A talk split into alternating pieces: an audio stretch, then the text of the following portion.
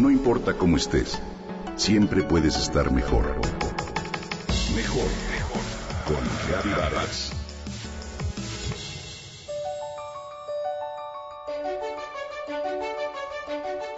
¿Te gustaría saber cómo ser una persona más atractiva a los ojos de los demás y que además sea algo medible? Primero te invito a preguntarte lo siguiente. ¿Qué tienen en común Denzel Washington, Meryl Streep, Tom Cruise, Emma Stone, Nicole Kidman, Ben Affleck, Natalie Portman o Al Pacino?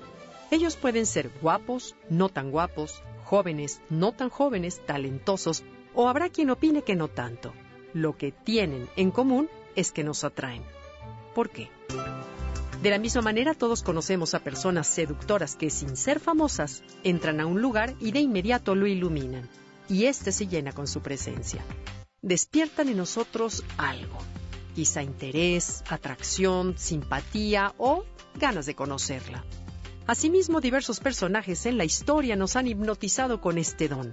Gandhi, Roosevelt, Churchill, Charles de Gaulle, Diana de Gales, Juan Pablo II, John F. Kennedy u Obama, por citar algunos ejemplos. Estemos o no de acuerdo con su política, su belleza o con su talento, podemos reconocer que todos proyectan un enorme atractivo. No necesariamente físico, sino se trata de algo más grande, más profundo un magnetismo capaz de seducir a gran escala.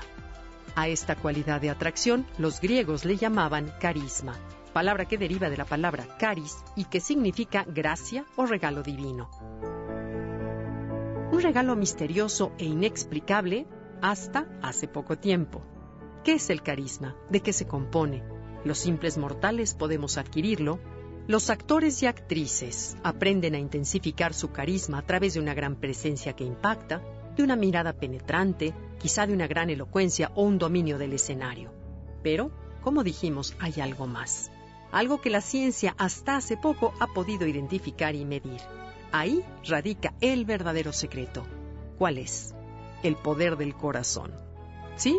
El corazón, al ser un órgano eléctrico, genera un campo electromagnético que contiene información codificada que los otros corazones reciben, sienten y procesan, seamos conscientes o no de ello. Ahora imagina que el corazón cantara y que éste solo se sabe dos canciones.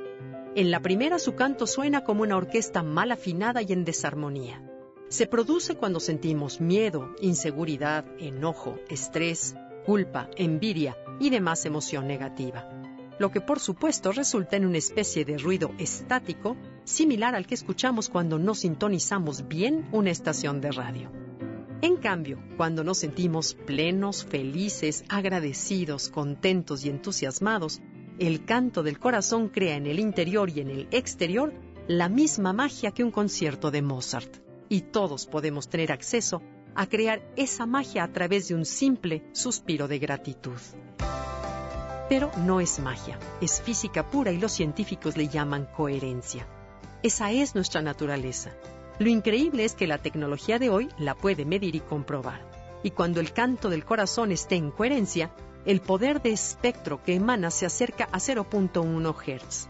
Lo increíble es que esa es la misma frecuencia vibratoria de la Tierra y del sonido del fondo del universo, que literalmente significa una canción.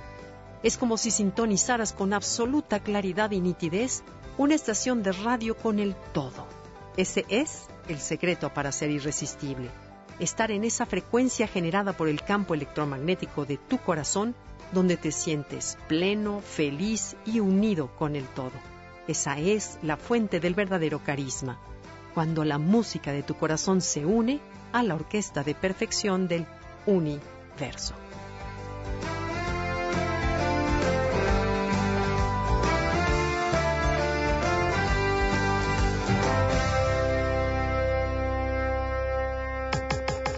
Comenta y comparte a través de Twitter. Gaby-Vargas. No importa cómo estés, siempre puedes estar mejor. Mejor, mejor. Con Gaby Vargas.